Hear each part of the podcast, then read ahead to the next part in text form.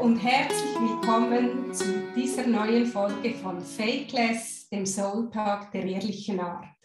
Ich bin Claudia, dein Host, und hier bei Fakeless, da spreche ich mit Menschen, die entweder einen besonderen Lebensweg haben, weil sie vielleicht eine besondere Gabe haben, äh, etwas, was im Leben sie so kennzeichnet, was es auch nicht immer einfach macht, oder eben auch mit Menschen, die zum Beispiel Krisen oder Schicksalsschläge erleben mussten. Ja, und so einen Gast habe ich heute bei mir, und zwar die liebe Nadine.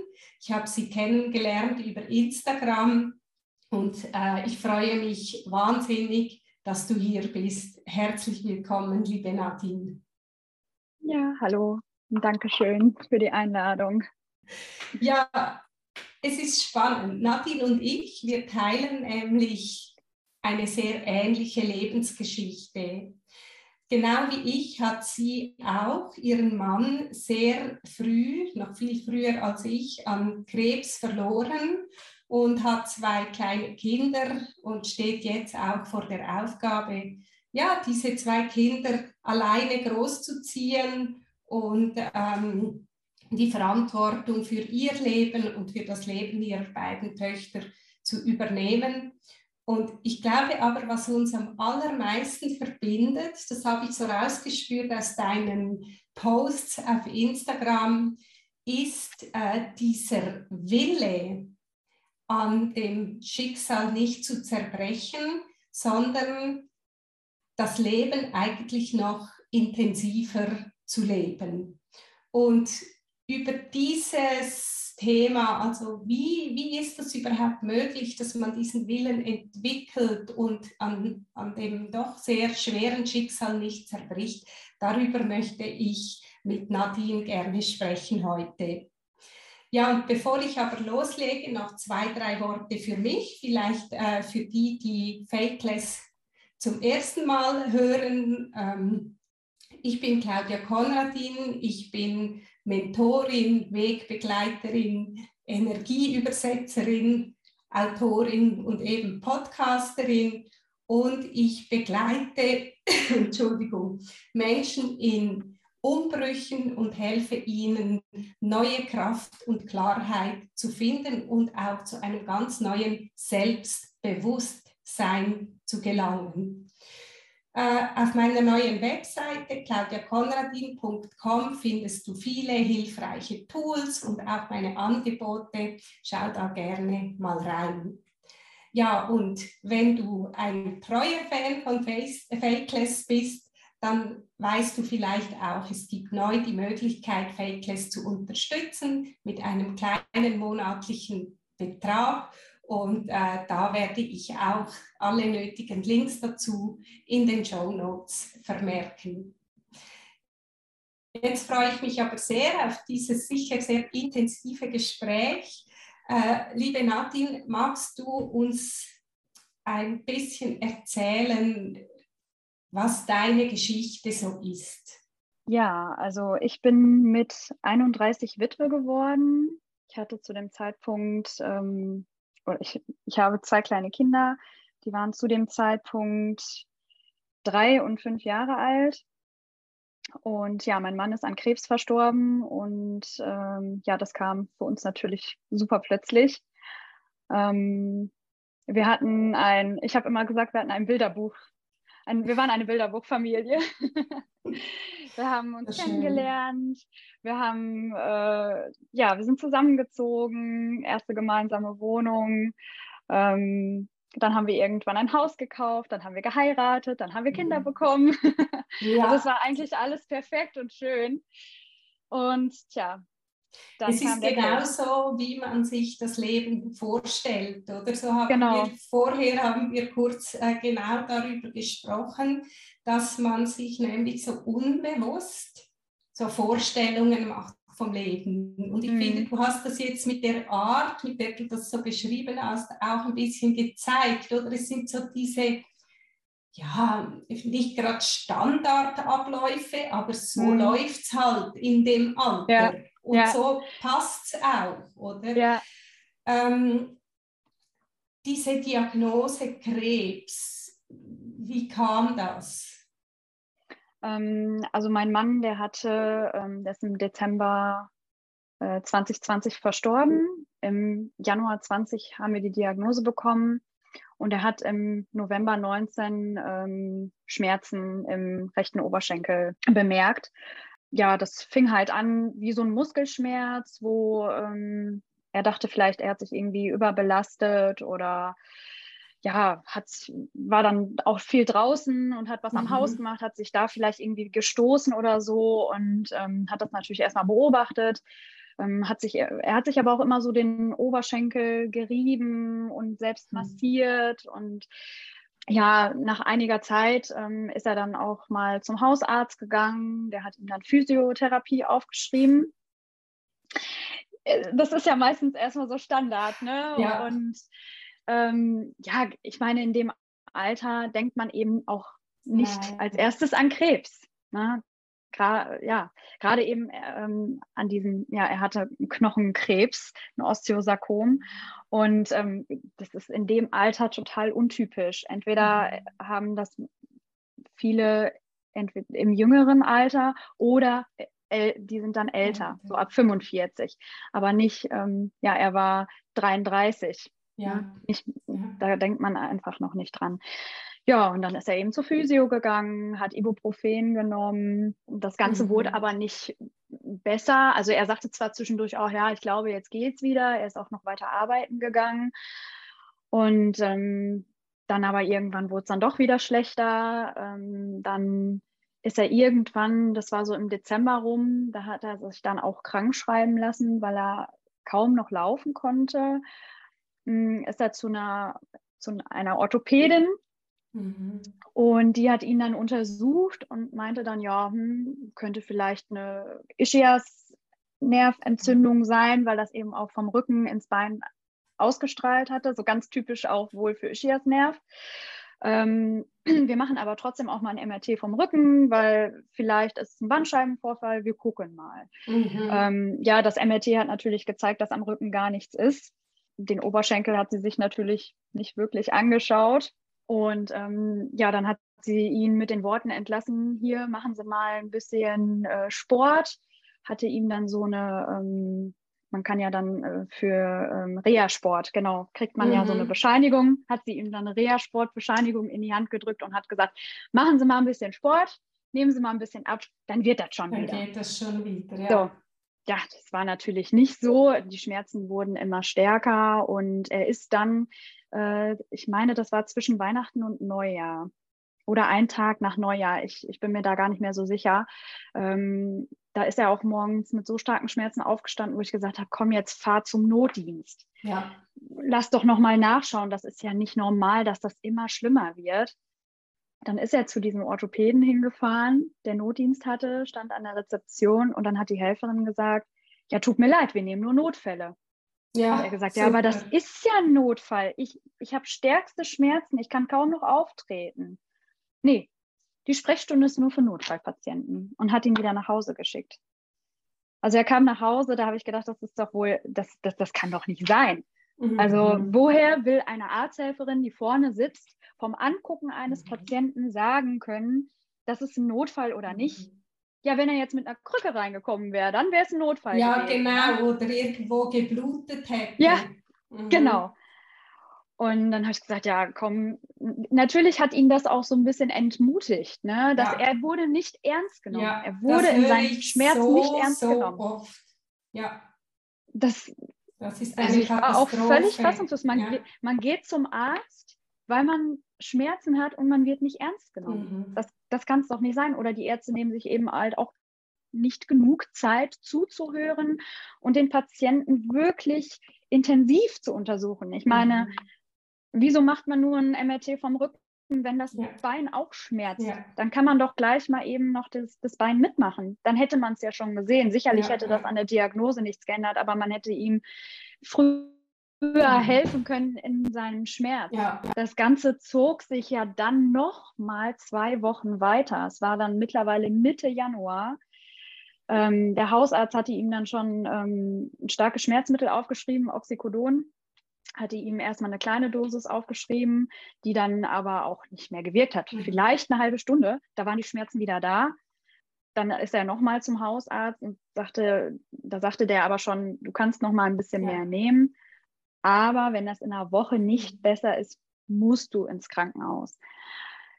Ich glaube aber, dass er zu dem Zeitpunkt schon ungefähr wusste, was Sache war, weil er kam ja aus dem medizinischen Bereich hat im medizinischen Bereich gearbeitet und ähm, ja, natürlich, man googelt ja dann auch.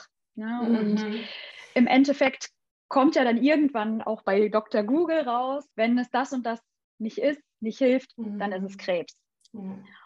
Und er war ähm, damals zwölf Jahre alt, da war er ähm, schon mal in der Klinik gewesen, weil an dem Oberschenkel eine Auffälligkeit zu sehen war. Das wurde mhm. auch zweimal geröntgt und nachgeröntgt, das hat sich dann aber wohl auch verkleinert. Und da wurde gesagt, ähm, ja, das wird kleiner, das ist wahrscheinlich irgendwas Gutartiges, das verwechselt sich. Mhm. Wir vermuten aber im Nachhinein, dass es wahrscheinlich da geblieben ist und sich dann irgendwann halt eben zum Bösartigen umgewandelt hat. Ja. Ne? Ähm, du hast mir ja vorhin erzählt, du hast ihn dann ins Krankenhaus gebracht und dann kam auch äh, diese Diagnose. Du hast auch gesagt, es kamen dann vier Ärzte im Zimmer und dann wusstest du, was Sache ist. Ich habe das auch so erlebt. Bei uns waren es sieben Ärzte und mhm. der ähm, Oberarzt trug eine schwarze Krawatte, was ich wirklich, wirklich total daneben fand. Mhm. Jetzt, wie, weil wir wollen ja über dich sprechen. Du mhm. warst damals 30. Ähm, wie hast du diese Diagnose aufgenommen? Was hat das mit dir gemacht? Also es hat mich innerlich zerrissen. Ich habe gedacht, ich wäre in einem Film oder in einem Traum und ich bin völlig zusammengebrochen. Also wo ich die, dieses Wort Krebs gehört habe, ich bin echt zusammengebrochen. Ich habe mich zu meinem Mann gesetzt aufs Bett und habe einfach nur geweint. Und es hat mir wirklich den Boden und den Füßen weggerissen. Es hat mein ganzes Leben, was ich bis zu dem Zeitpunkt geführt habe, ist wirklich wie ein Film vor meinem inneren Auge abgelaufen. Mhm. Und ich habe mein Leben als vorbei gesehen. Das war es jetzt. Ja. Das, also wie manche es beschreiben, wenn sie eine Nahtoderfahrung haben. So, okay. äh, so in dem Moment habe ich mich gefühlt, also dass wirklich alles vorbei ist. Ich habe die Kinder gesehen vor mir, alles ist zerbrochen, wirklich wie, wie in Scherben. Es ist einfach ja. alles in Scherben gefallen. Und ich habe gedacht, das war's jetzt. Der stirbt, toll. Jetzt sitze ich da alleine. Ja. Das Leben ist vorbei. Mein schönes Leben ist einfach jetzt vorbei. Es ist wie ein, ein eigener kleiner Tod irgendwie. Ja, Gell? Ja, mhm. genau. Mhm. Ja. Oder auch man könnte sagen, äh, der Tod dieses Lebens, das man eben ja. hatte und das man sich, ja. wie ich vorhin gesagt habe, auch irgendwo so vorgestellt hatte. Mhm. Ähm, ich ich habe das selbst auch so erlebt und ich finde, das ist so ein, ein dramatischer Moment. Und ich glaube auch, dass da können verschiedene Dinge passieren. Also entweder man stirbt innerlich tatsächlich mit mhm. oder man oder man tut es nicht, aber das zeigt sich erst später. Und mhm. ich meine, ich weiß nicht, wie es dir ergangen ist dann danach, aber es kommen ja dann die Therapien, die Arzttermine, die Fahrten ins Krankenhaus, die Komplikationen und so weiter. Mhm. Und ich habe in dieser Zeit einfach nur noch funktioniert und versucht, ja. zu Hause den Kindern eine gewisse Stabilität zu bieten. Wie, wie war das für dich, also von dem Moment an, wo du dieses Gefühl hattest, dieses existenzielle Gefühl von, es ist vorbei, wie ging es weiter? Und ich spreche jetzt auch von einer inneren Ebene oder nicht mhm. unbedingt von den äußeren mhm. Abläufen.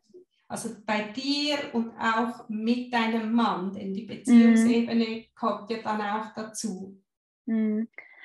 Also ich habe dann tatsächlich ähm, in dem Krankenhaus waren wir dann noch zwei Tage und ich habe dann da auch geschlafen und ich habe, ich habe da irgendwie getrauert, hatte ich so, ja. also so im Nachhinein, ja. das Gefühl, ich habe getrauert, weil ich habe diese zwei Tage wirklich durchgeweint. Ich habe jede Situation, jeden Moment, wo ich meinen Mann angeschaut habe, musste ich weinen, weil ich, das ist ähnlich, kann ich das mhm. wirklich vergleichen wie jetzt mit der Trauer, weil ich wusste, es wird nie wieder so sein, wie es mal war. Dieser Mensch, mhm. der jetzt vor mir steht, ist weg irgendwo. Mhm. Also war dir das schon damals Leben. eigentlich klar? Ja, mir war schon zu dem Zeitpunkt klar, unser Leben ist jetzt vorbei. Unser schönes, gemeinsames, tolles Bilderbuchleben sozusagen, das hat jetzt ein Ende. Und ich, ja, ich habe wirklich zwei Tage getrauert und mein Mann hat mich da versucht aufzufangen. Also der war gar nicht, also der hat das nicht nach außen gezeigt. Der hat dann versucht, mich zu unterstützen und gesagt, komm, wir schaffen das. Ich bin stark, ich mache das für euch. Mhm. Nächstes Jahr um diese Zeit bin ich zu Hause und gesund. Wir kriegen das alles hin. Also der hat mich da total versucht aufzupäppeln. Und ähm, zwei Tage später, wie gesagt, ist er dann ins andere Krankenhaus verlegt worden. Und ab dem Zeitpunkt habe ich diese Aufgabe dann übernommen. Mhm. Da ist er dann, sage ich mal, zusammengebrochen. Und dann habe ich diese Aufgabe von, ich muss jetzt funktionieren. Ich muss jetzt ihn unterstützen, ich muss für ihn da sein, ich muss gucken, dass die Kinder gut untergebracht sind. Ähm, ich muss gucken, ähm, wie machen wir das mit dem Hin und Her von das Krankenhaus war zwei Stunden ähm, von uns entfernt. Und ich musste mir dann überlegen, wie regel ich das? Ich bin froh, dass ich zu dieser Zeit noch keine schulpflichtigen Kinder hatte, weil dann wäre es ein großes Problem gewesen. Mhm. Ähm, es war Gott sei Dank in der ähm, Nähe des Krankenhauses direkt gegenüber eine Familienunterkunft, mhm. die ich dann ausfindig gemacht habe, ähm, mit denen telefoniert habe und die ähm, haben dann gesagt, die haben noch Zimmer frei. Und ich bin dann quasi mit den Kindern und äh, die Mutter meines Mannes in dieses Zimmer gezogen, weil für uns war klar, wir werden jetzt wahrscheinlich erstmal einige Tage dort bleiben müssen und ich wollte mir selber einfach auch nicht den Stress machen mit der Hin- und Herfahrerei. Das hätte ich mit den Kindern auch gar nicht regeln können, ja, mit der also, Betreuung. Was mir auch noch kommt, das war ja auch mitten in dieser Corona-Zeit und mhm. meine, es war ja hier in der Schweiz schon schwierig, aber was ich gehört habe in Deutschland auch mit Besuchen und so, das muss ja abstrus kompliziert mhm. und auch ein bisschen für mich unmenschlich gewesen sein. Hast du das so äh, erlebt oder ging das? Ähm, in der Zeit, wo wir in dem Krankenhaus waren, wurde es uns echt leicht gemacht, muss ich Gut. sagen. Also das Personal, die Ärzte, die waren alle bei uns, die haben sich super um uns gekümmert. Ich durfte jederzeit zu meinem Mann. Ich habe mich dann mhm. mit meiner Schwiegermutter abgewechselt. Einer hat die Frühschicht gemacht quasi, einer die Spätschicht und der andere, der gerade eben da war, hat sich um die Kinder gekümmert.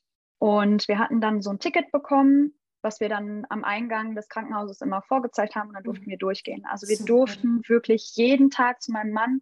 Wir haben ihn ja dann auch, ähm, wir haben die Schwestern ja auch unterstützt, weil mir ja. war vorher nicht bewusst, was ja. auf einer onkologischen Station abgeht. Das ist wirklich heftig. Ja. Also das war, was die auch zu tun haben, wie viele mhm. Patienten, um die sie sich kümmern. Vor allem, es geht ja jedem Patient, der dort schlecht. ist, schlecht. Sehr und jeder viel. braucht eigentlich jemanden, der sich um ihn kümmert und nicht nur mal eben ganz kurz, wenn man eine Tüte braucht oder ja.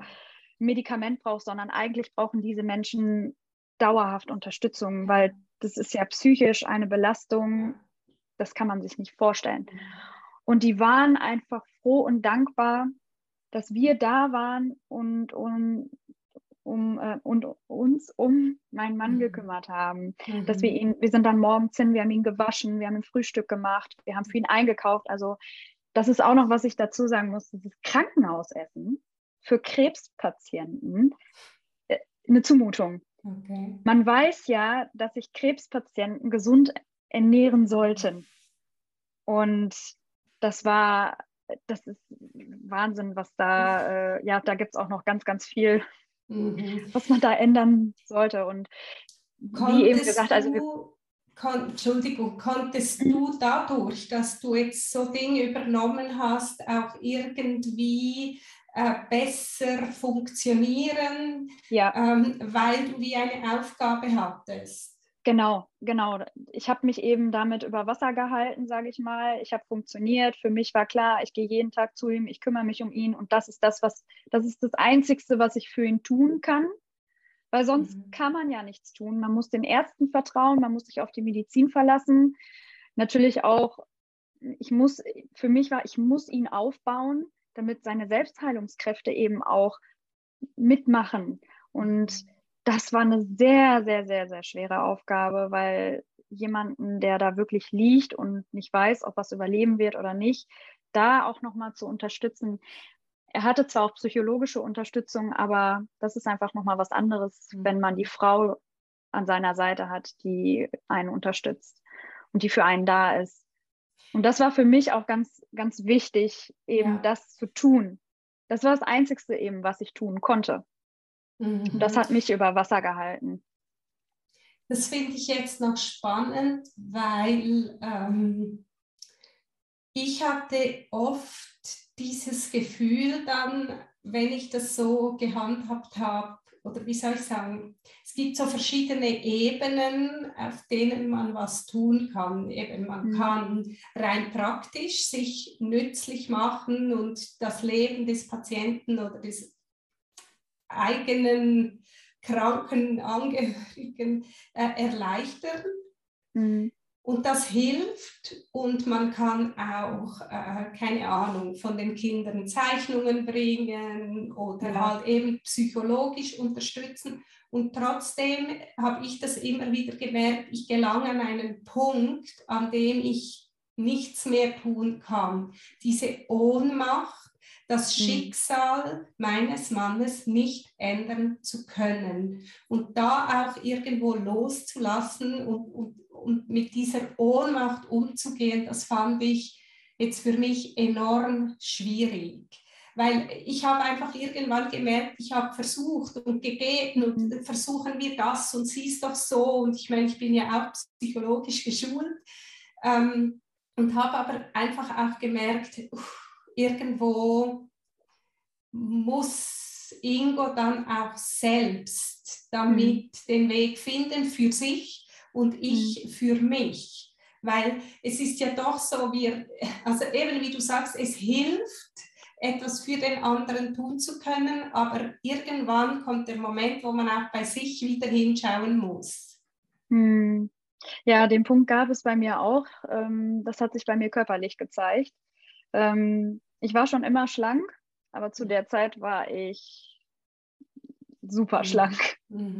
Ähm, und bei mir hatte sich das dann so äh, geäußert, dass ich ähm, extreme Magenprobleme bekommen habe. Mir war einfach nur noch dauerhaft schlecht. Ich hatte immer das Gefühl, ich hatte was im Hals. Ich habe immer gedacht, da steckt was fest. Und das, ich bin dann ähm, auch zu einer Ärztin gegangen und habe gesagt, mir geht es einfach nicht gut, ich kann nichts essen, ich habe immer mhm. was im Hals. Ich hatte auch ähm, eine Situation, wo ich von meinem Mann irgendwann wo ähm, Corona dann richtig extrem war, sind wir eben auch aus dieser Unterkunft raus, weil da hieß es, wenn einer Corona in dieser Unterkunft hat, müssen wir in die, müssen wir in diesem Zimmer bleiben. Und dieses Zimmer war wirklich klein und das habe ich mir, wie gesagt, mit meiner Schwiegermutter und den Kindern geteilt. Mhm. Und dann habe ich mir gedacht, dann noch in diesem Zimmer bleiben, wenn irgendeiner Corona hat, wie soll das funktionieren? Die Spielplätze waren gesperrt, wir konnten mit den Kindern ja, auch nirgendwo hin. Und äh, meine Schwiegermutter wohnte eine Stunde entfernt von dem Krankenhaus und wir haben dann den Entschluss gefasst, wir werden dann jeden Tag fahren, abwechselnd und sind dann zu ihr quasi gezogen. Und kannst du mir noch einmal die Frage?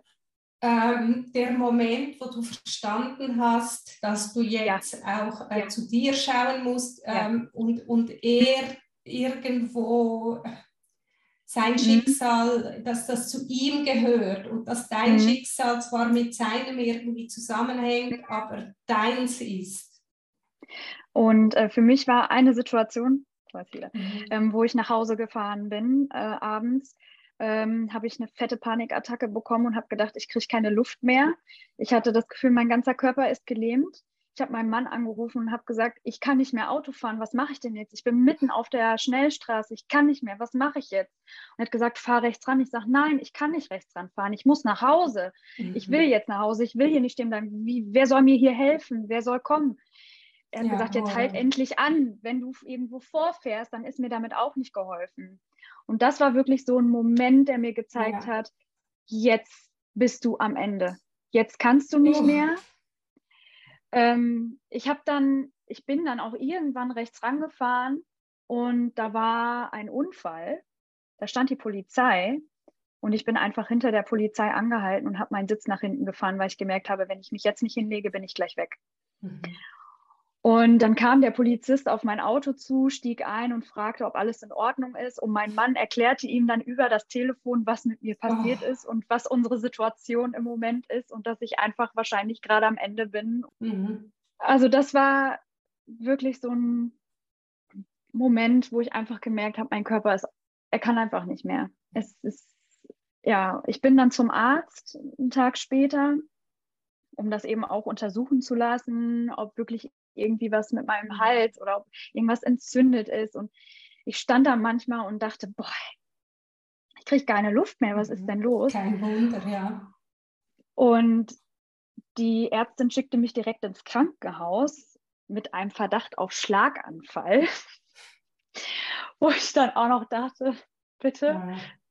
was ist jetzt mhm. los? Aber sie wollte es eben einfach nur abklären. Und dann kam ein Neurologe zu mir und er hatte mit mir ein paar Tests gemacht und er sagte dann, es ist kein Schlaganfall, ich kann Sie beruhigen, das ist Ihre psychische Situation, Ihr Körper ist am Ende. Sie können mhm. einfach nicht mehr. Sie funktionieren und funktionieren und funktionieren und Sie bleiben total auf der Strecke.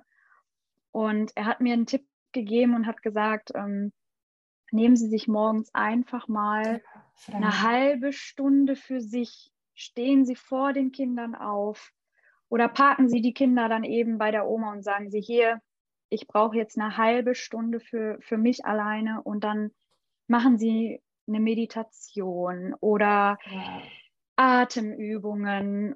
Und er sagte, wenn Sie nochmal so eine Situation im Auto haben, versuchen Sie sich abzulenken, weil ich hatte das dann danach tatsächlich öfter mal, ja. dass ich gemerkt habe, okay, mein Körper, ja. das war aber, sobald ich im Auto saß und unterwegs war, Vorher war das nicht, aber mhm. wirklich, ich saß im Auto und die Gedanken fingen an, sich zu sortieren oder hochzukommen und dann kriegte ich wieder dieses Gefühl, ich kriege keine ja. Luft. Mein Herz wurde schnell, also wirklich dieser Anflug wieder von einer Panikattacke. Panik. Und dann hat er mir gesagt, dann konzentrieren Sie sich einfach auf das Auto vor Ihnen oder suchen Sie sich es gibt so ein Ampelsystem oder ein Farbensystem. Und er sagte, dann gucken Sie, wo sehen Sie was Rotes? Ja. Wo sehen Sie was Gelbes? Wo sehen Sie was Grünes? Wie ja. sieht das aus? Beschreiben Sie sich das selber im Kopf. Und ähm, das habe ich auch versucht. Das hat mich dann tatsächlich auch immer bis nach Hause gebracht. Aber wo ich dann zu Hause war, ja. musste ich dann auch erstmal mich hinlegen, weil ich einfach fertig war. Ja. ja.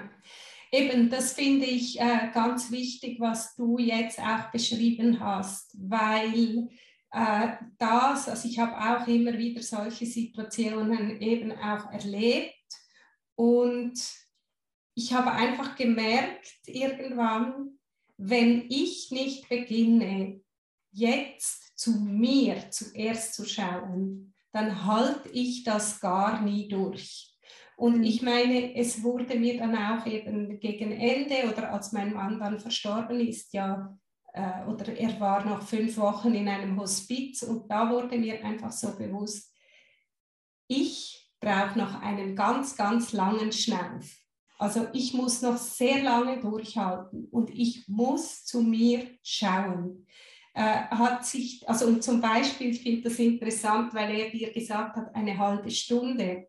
Und ich finde das auch toll. Also ich habe damals, das war ja jetzt bei mir vor äh, bald elf Jahren, äh, oder als die erste Diagnose kam, war, mhm. ist jetzt schon bald 18 Jahre. Das ist, war noch eine andere Zeit. Ich hätte nie von einem Arzt gehört, ich soll mal meditieren. Also sogar das Thema psychologische Unterstützung war da wirklich äh, noch so rudimentär, mhm. furchtbar. Aber ähm, ich habe damals auch dann mir solche Freiheiten genommen, dass ich einfach auch mal gesagt habe, wenn meine Eltern zu den Kindern schauen konnten, ich brauche jetzt drei Nächte für mich, nur mhm. ich allein, um runterzufahren, auch um diese ganzen Gedanken und Gefühle, die da eben äh, da waren, zu sortieren. Ich bin dann viel spazieren gegangen in der Natur und so. Und ähm, ich hatte damals natürlich auch das schlechte Gewissen, Wie kann oh, ich zu mir schauen? Ja. Schließlich ist mein Mann sterbenskrank. Aber im Nachhinein muss ich sagen, würde ich das auch jeder Person in dieser Situation raten, weil wenn es mir nicht gut geht und ich zusammenbreche, dann mhm. hat das ganze System nichts davon, oder? Ja, ja. Ich habe äh, gerade eine Situation in meinem Kopf.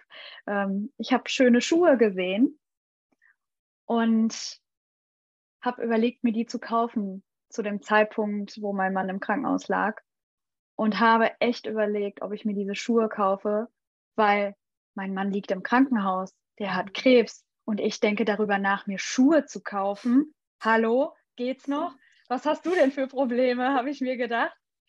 Und ich habe mir diese Schuhe aber gekauft. Ich habe mir gesagt, komm, mach das jetzt.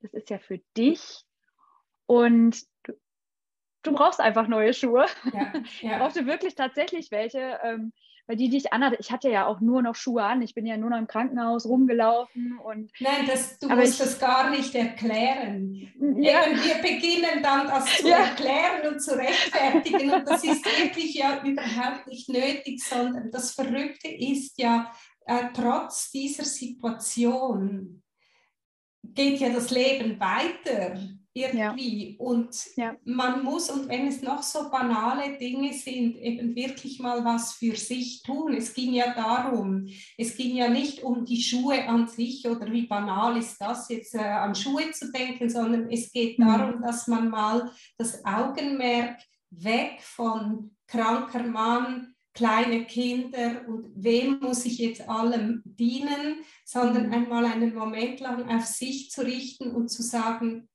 was tut mir jetzt gut?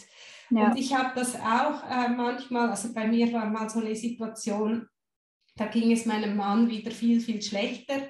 Es war kurz vor der Rückfalldiagnose und ähm, also ich hatte eine schlaflose Nacht hinter mir. Es war wirklich extrem schwierig und dann lag Ingo im Zimmer und schlief am Nachmittag und die Kinder waren zum Spielen bei anderen und ich setzte mich auf die Fensterbank bei uns und habe einfach nur rausgeschaut und gedacht, mhm. oh, die Sonne scheint so schön. Oh, das tut jetzt gut, mir den Rücken so von der Wärme äh, bestrahlen zu lassen. Und mhm. diese kleinen, winzig kleinen Momente, die einfach eine Ressource sind. Und wenn es ist, Schuhe anzuprobieren oder einfach nur den Vögeln zuzuhören oder einen Kaffee zu trinken, das ist so mm. enorm wichtig. Mm. Und das führt mich auch ein bisschen so zur nächsten Frage. Ähm, dein Mann ist ja dann auch verstorben, also so wie ich das jetzt höre, war das nicht einmal ein Jahr. Mm. Äh, und ich denke, wir könnten noch ganz lange über diese schwierige Zeit ja. reden. Aber was mich jetzt auch so noch interessieren würde, wie hast du diese Wende eben geschafft, dass du begonnen hast, wieder auch für dich zu schauen? Also, das ist vielleicht ähm, ein zu großer Sprung, ich weiß es jetzt nicht. Vielleicht ist das jetzt gerade ein nee. sehr großer Sprung. Also ich, ähm, ich finde das, äh, was du eben gesagt hast, mit den kleinen Momenten, eben die auch wertzuschätzen und sich die zu nehmen. Ähm, mein Mann hat kurz vor seinem Tod äh, mir mitgegeben, ich soll bitte zusehen, dass ich das Leben genieße weiter und das Leben lebe, ähm, es mir schön mache und ich mir jemanden suchen soll, der mich, äh, der sich gut um mich und die Kinder kümmert und mich wieder glücklich macht.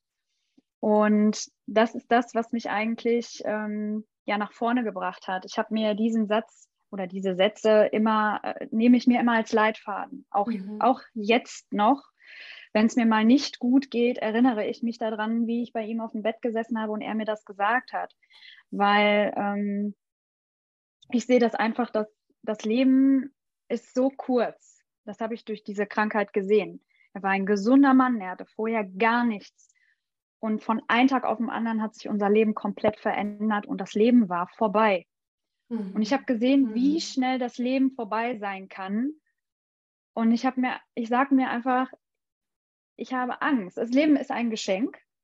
Wir mhm. wissen, keiner weiß, wie lange er hier auf Erden ist. Und jeder sollte das Leben als Geschenk sehen. Wir haben nur dieses eine Leben. Und ich äh, erinnere mich dann immer daran und das war für mich der Schritt nach vorne. Ich habe eher mhm. Angst davor, bevor ich sterbe oder ich habe, ich kriege nächstes Jahr die Diagnose Krebs oder was auch immer. Ich möchte es natürlich nicht hoffen. Aber ich habe dann Angst, dass ich mir sage, Mist, jetzt hast du die ganze Zeit irgendwie an dir vorbeigelebt, neben dir hergelebt, das Leben überhaupt nicht wahrgenommen, weil du ja in der Trauer warst und jetzt sterbe ich selber. Was hätte ich in dieser Zeit alles erleben können? Was hätte ich in dieser Zeit alles machen können? Wie viele kleine, schöne Momente hätte ich erleben können und habe mhm. es nicht getan? Mhm. Und dann ist es zu spät. Dann kann ich das nicht mehr, weil ich werde mhm. dann auch, wir können ja alle in jedem Moment sterben. Ja. ja. Und ja. Das ist, das, das ist, ist schon eindrücklich. Also ich meine, es ist wie wenn ich mir selbst zuhöre, wenn ich dich äh, sprechen höre, weil genau diese Dinge habe ich auch so. Und das ist nicht nur etwas, was man im Kopf sich zurechtlegt. Das ist eine Erkenntnis. Ich glaube, man ja. kann es nicht anders sagen. Diese Erkenntnis durchdringt einen einfach mit allem Sein. Das ist so ein Bewusstsein. Ja. Und ja. Ähm, ich meine eben, äh, wie du das beschreibst, es ist genauso. Und ich weiß noch, auch mir haben dann gewisse Ärzte haben dann gesagt, sie, also ihr Mann spricht jetzt davon, dass er jetzt noch Jahre hat, aber der stirbt. Hm. Und dann habe ich ihnen gesagt, ja, und sie auch. Und ja. keiner weiß, ob sie nicht vor meinem Mann sterben. Also diese Arroganz, ja. die wir, ich sage jetzt bewusst, wir manchmal haben, mhm. wenn unser Leben so total in Ordnung ist. Man ja. geht einfach davon aus, dass das Gott gegeben oder äh, selbstverständlich oder dass man ein Recht hat darauf. Und das ist einfach eine totale Illusion. Es kann jede und jeden jederzeit treffen. Ob man gesund gelebt hat oder nicht, ob man ein gutes Gewissen haben kann oder irgendein Arschloch ist, es spielt mhm. keine mhm. Rolle. Wir sind ja. alle genau gleich äh, weit oder ja. nah vom Lebensende weg.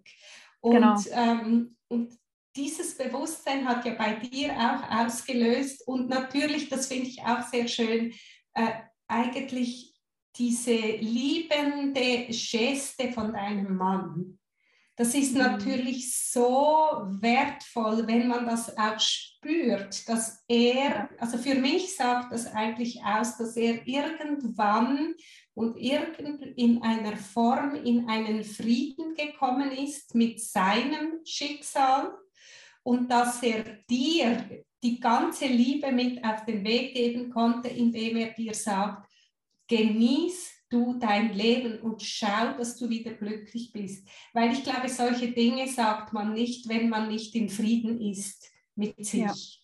Ja. ja. Und das hat ja auch eben dazu geführt, dass du jetzt ähm, das Leben intensiv lebst. Und das geht ja. mir auch so. Ich würde nichts missen wollen. Lieber einmal etwas Schlechtes erleben als nichts erleben. Mhm. Also mir hat das auch die Augen geöffnet. Ich äh, bin dankbar dafür, dass ich das erlebt habe, so schwer es auch war und so schlimm es auch ist. Aber hätte ich das nicht erlebt, wäre ich nicht der Mensch, der ich heute bin. Mhm. Dann hätte ich mich mhm. nicht so verändert und entwickelt und würde die Welt so klar sehen, wie ich sie noch nie gesehen habe.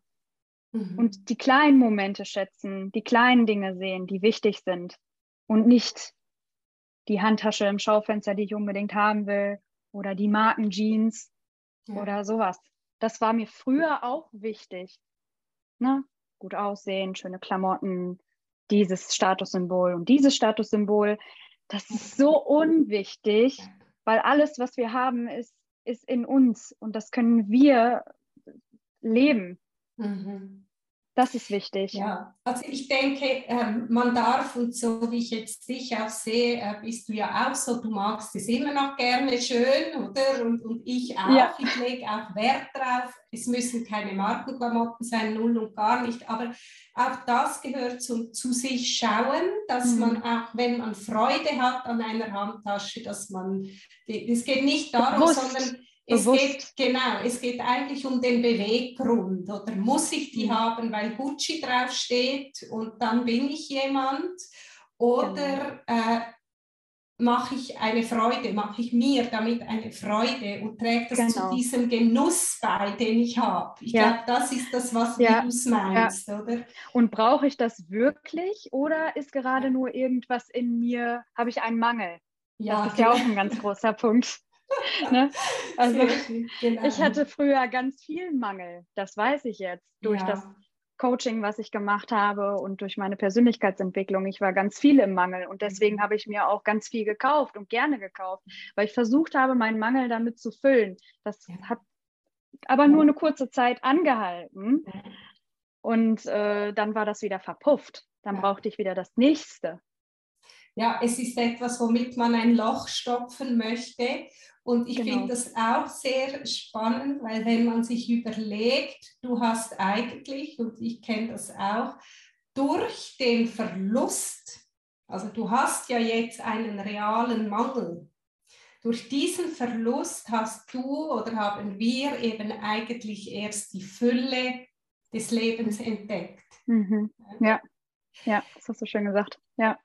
Also, wenn es für dich in Ordnung ist, würde ich es gerne so machen, dass wir heute hier abrunden und weil wir haben noch ganz viel zu besprechen, wenn es dir äh, auch Freude machen würde, dass wir in, der, äh, in einer nächsten Folge darüber sprechen, was hast du gemacht? Du hast dieses Coaching angesprochen und du hast mhm. Persönlichkeitsentwicklung angesprochen. Mhm. Und wir haben auch im Vorgespräch darüber gesprochen, dass, es, äh, dass wir auch Menschen begegnen, die äh, das, wovon wir jetzt gesprochen haben, dieses Lebensglück wieder zu fühlen, mm, nicht finden ja. Ja. und eigentlich in dieser Trauer äh, stecken bleiben oder in diesem Nicht-Leben, nicht mm. lebendig sein stecken bleiben. Mm. Und ich würde sehr gerne mit dir darüber noch sprechen, weil ich denke, dass wir damit auch vielen Menschen äh, noch helfen können, auch eben ein ja. Bewusstsein dafür zu entwickeln, was braucht es denn? Ja, ja. ja. Mhm. Und ich habe schon viele Interviews äh, geführt, auch zum Thema Trauer. Und es ist auch immer klar, jeder darf so lange trauen, wie es braucht. Es geht überhaupt nicht darum, irgendwelche äh, äh, Phasen zu überspringen. Also ich finde, mhm. du bist dafür, dass es erst äh, ein Jahr her ist, eineinhalb, mhm. Genau, bist ja. du wirklich enorm weit. Das muss mhm. nicht jeder, nicht jeder muss da stehen, mhm. wo du stehst, mhm. aber trotzdem denke ich, wir könnten da ganz wertvolle Impulse geben, auch für Menschen, die nicht einen solchen Verlust erlitten haben, sondern generell kann man sich fragen, wie will ich leben? Weil, wie gesagt, ja. äh, äh das Leben ist jetzt und genau. Ja. Genau im Hier und Jetzt leben und nicht mhm. im Ge in, in der Zukunft oder in der Gegenwart, sondern ja, so heute. Vergangenheit ja. du? Mhm. Äh, Vergangenheit, genau. Ja. Ja. ja. Also wäre das für dich in Ordnung? Mhm. Ja, das wäre für mich total in Ordnung. Dann würde ich gerne so ein bisschen diese Abschlussfrage stellen. Was war jetzt für dich so der Kern aus diesem Gespräch und was möchtest du dazu, um das abzurunden, nochmal sagen, so die, deine wichtigste Botschaft für heute?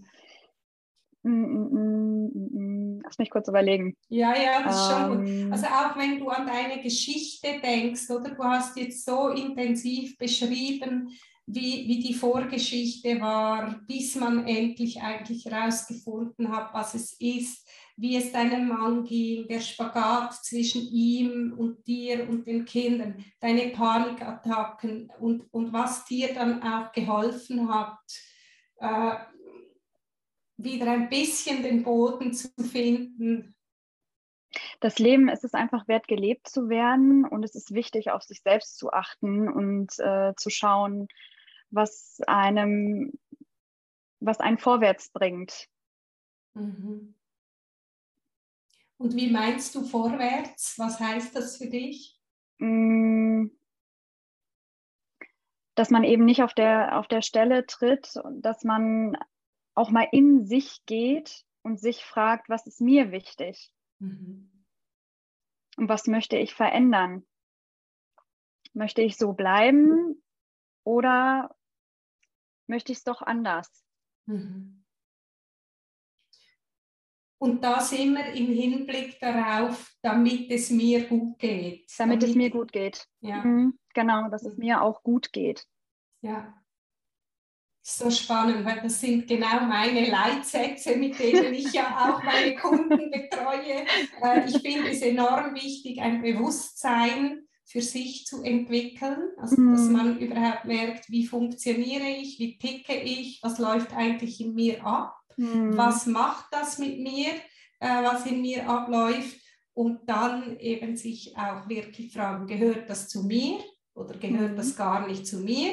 Ist das hm. ein Mangel, der irgendwo mal entstanden ist, aber eigentlich gar keine Berechtigung mehr hat, zum Beispiel? Und dann eben diese Frage, was ist mir wirklich wichtig? Also ich nenne das so diese Ausrichtung finden. Mhm. Das sind wirklich die Grundwerte, die Grundhaltung, ja. mit der man durchs Leben geht und die ist unumstößlich. Ja. ja. Und darüber, mhm. äh, also ich habe jetzt gerade meinen ersten Online-Kurs entwickelt und darum geht es jetzt genau auch darum, so ein Selbstlernkurs, weil das ist für mich die Basis für das, was du eben sagst, dass man auch das eigene Leben gestalten kann und führen kann, wie es einem gut geht. Ja. Genau. Und mit offenen Augen durchs Leben zu gehen. Mhm. Auch noch ganz, ganz großer, wichtiger Punkt. Nicht Augen zu und durch, nein, ja. Augen auf und durch. So schön. Ja? So ja. schön. Ja. Ja, ich danke dir ganz, ganz herzlich für dieses, äh, in dem Fall erste Gespräch. Freue mich schon auf die nächsten, weil das sind so wichtige Dinge. Also, und ich danke ja. dir auch sehr herzlich für deine Offenheit. Äh, ich fand es sehr schön, mit dir zu sprechen, weil du auch eben so dieses, dieses hohe Bewusstsein äh, hast und das finde ich total wertvoll, auch für unsere Hörerinnen und Hörer. Ja. Ja. Ganz, ganz lieben Dank, Nadine. Ja, ich danke auch. Dankeschön, dass ich hier sein darf. Ja, das war es also von unserer heutigen Folge von Fakeless. Die nächste Folge, die wird es in zwei Wochen wieder geben. Ich hoffe, du konntest viele wertvolle Impulse für dich und dein Leben mit rausnehmen, auch wenn man nicht die Lebensgeschichte hat, die Nadine und ich jetzt haben. Es gibt immer äh, Dinge, die man auf sein eigenes Leben übertragen kann, weil das sind ja grundsätzliche Gesetze, könnte man sagen, wie äh, man das Leben gestalten kann. Und äh, wie gesagt, wenn du Fakeless unterstützen möchtest, findest du die nötigen Angaben dazu in den Show Notes. Ich freue mich immer über neue Mitglieder. Und dann wünsche ich dir eine gute Zeit und wir hören uns wieder in zwei Wochen, wenn es wieder heißt Fakeless, der Soultag der ehrlichen Art.